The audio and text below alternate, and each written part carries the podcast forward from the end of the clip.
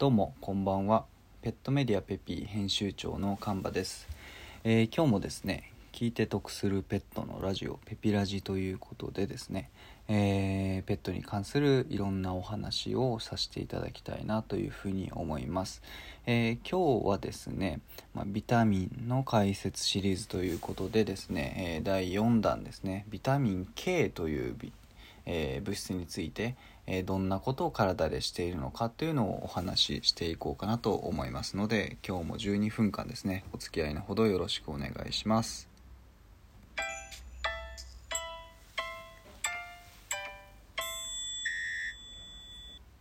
はいそれではですね、えー解説の方を始めていこうかなと思いますがちょっとですね今回は結構入り組んだ話になってきます入り組んだ話というかあのーていうんですかねちょっと人によっては難しいぞって思う方がいるかもしれないお話なのでちょっとですねあのーチャレンジとしてどれどれだけ分かりやすく喋れるかという僕のチャレンジも含めてですねお話をさせていただこうかなというふうに思います。えーまあ、まずはですねシンプルに、えービタミン系っていうのは何をしてるのかっていうのを、えー一言でお伝えしますと、えーかさぶたを作っているビタミンですね。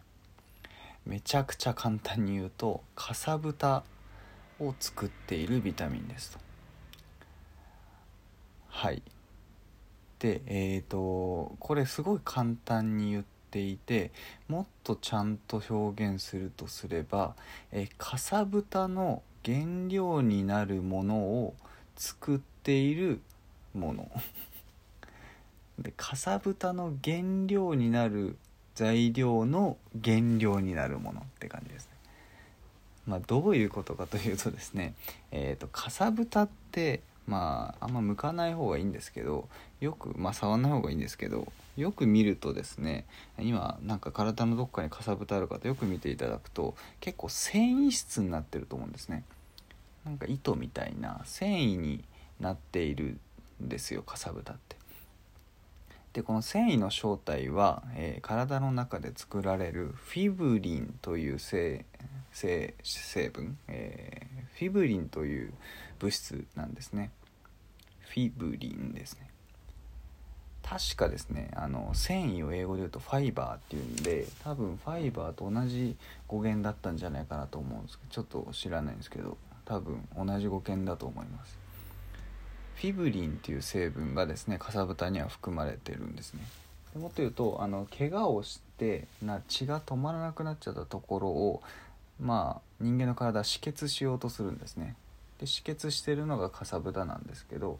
なんで怪我をしたところを発見すると体の中から中でフィブリンが作られてでそこにかさぶたとなって現れると。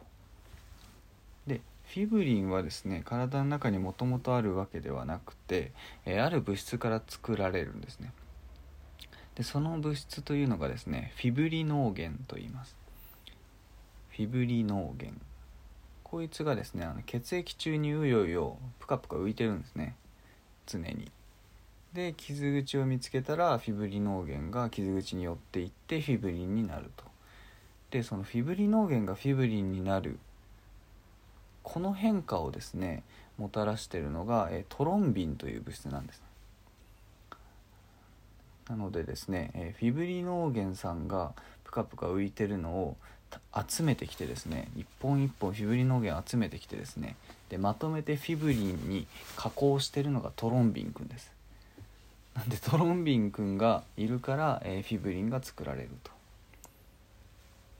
で、えっと、ビタミン K は何かというとですねそのトロンビンくんを作るのに必要なのがビタミン K です。トロンビンくんも、あのー常にいるわけではなくて常に体にいるわけではなくて、えートロンビンくんの前になる人がいてですね。前にあたる人。なのでその人を集めてきてトロンビンくんを作ってるのがビタミン K と。で作られたトロンビンくんがフィブリノーゲンを血液中から集めてきてフィブリンという、まあ、かさぶかさぶたの成分を作ってかさぶたができてますと。はい。で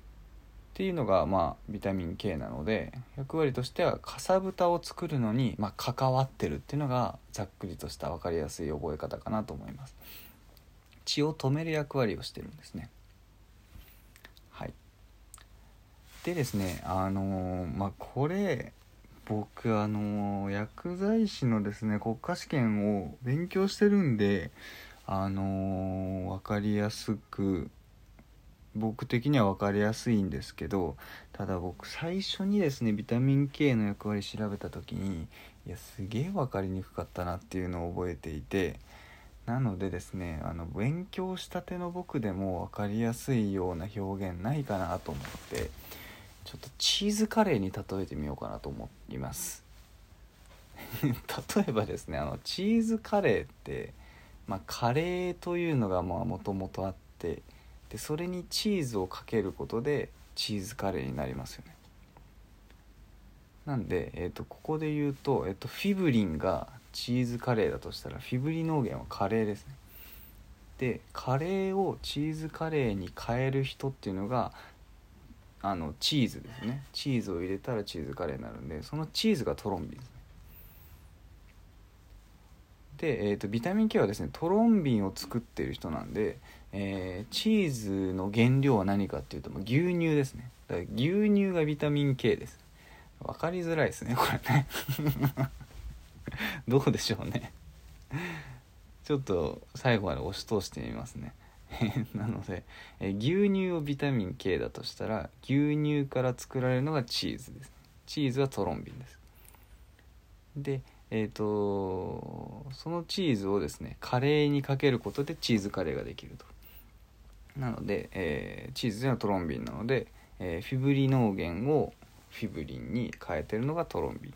ですね。フィブリノーゲンカレーをフィブリンチーズカレーに、えー、変えてるのがトロンビンチーズであると。そんな、えー、役割の分け方かなと。なんでビタミン K は、まあ、牛乳という役割になるのかなと。チーズカレーにおいては。はい。申し訳ございませんでした。余談でございました。牛乳とかチーズカレーとか言った後に分かりづらいんですけどビタミン K は何に含まれてるかっていうのを次にお伝えしたくてビタミン K が多く含まれてる食材ですね。これはですねえっ、ー、とほうれん草とあと納豆あとは小松菜昆布わかめ。ここら辺が有名ですね。納豆なんかすごい有名ですね。ビタミン K が多い食材と。で、えー、まあそんなところで、まあ、多く含まれているのはそんな食材たちですと。でビタミン K というのはですねあのー、まあ要は血を固める人なんですよね。血を出血した時に止血してくれる人なのでビタミン K がもし体の中で不足してしまうとどうなるかというとですねあの単純に血が固まりにくくなっちゃうんですね。かさぶたができにくくなっちゃう。そうなるとですねえっ、ー、と血が怪我をすると血が止まらないという状態になります。これちょっと恐ろしいですよね。なので、えー、ビタミン K についてはですねえー、結構他のビタミンと比べると結構ですね不足すると緊急性が高いような事態になってしまうんですね。怪我をしたらそこから血が全部出ていっちゃうっていうのはすごい怖いことですよね。なのでビタミン系っていうのは大事ですよね。まあほうれん草納豆小松菜まあお野菜とかにはよく含まれてますね。という感じでございます。で、えーと、薬剤師の中ではこれだけは覚えておこうっていうので有名な話がですね、えー、脳梗塞の方とかあとは心筋梗塞の方この方々っていうのはですね主に血管が、えー、詰まってしまっていることがあるんですねあの血管の中にかさぶたみたいなものができてしまってなので、あの血液が通らなくなっちゃってる方っていうのがいらっしゃいますと。でその方にはですね、まあ、治療薬として、まあ、よくあるのがワルワルファリンワーファリンとかが、えー、処方されるんですけどワーファリンっていうのは何をしてるかというと、あのー、血管の中で固まってしまった血を、えー、溶かす役割をしてるんですね。なのでかさぶたを溶かすって役割をしてるのがワーファリンでございますと。はい。なので、えーと、実はですねこういう、え、治療中の方、えー、ワーファリンで治療中の方っていうのはですね血をとにかくサラサラにしたい方々なので、えー、あんまりですねビタミン K が入っている食材を食べてしまうとビタミン K は逆に血を固めてしまう人たちなので、え症状が悪化しかねないんですね。心筋梗塞脳梗塞だったりまあいろんなその血血管の中に血栓ができてしまっているような、えー、病気が悪化しかねないということでよくあのそういう治療中の方は納豆とかほうれん草とか避けてくださいねというご説明をしたりします。はいまあそんなところですねまああのー、至って健康体の方であればですね納豆たくさん食べたりほうれん草たくさん食べたからといって、えー、血が固まりすぎてしまうっていう過剰症に関してはビタミン K はあんまり言われてないのでなのでそこまで気にしなくて大丈夫かなと思いますが、まあ、治療中の方、まあ、ワンちゃんもそうですね。ワンちゃん猫ちゃんもそうですけど治療中の場合はちょっと注意が必要かなというふうに思います。はい。ということでですね今回はビタミン K についてお話をさせていただきました。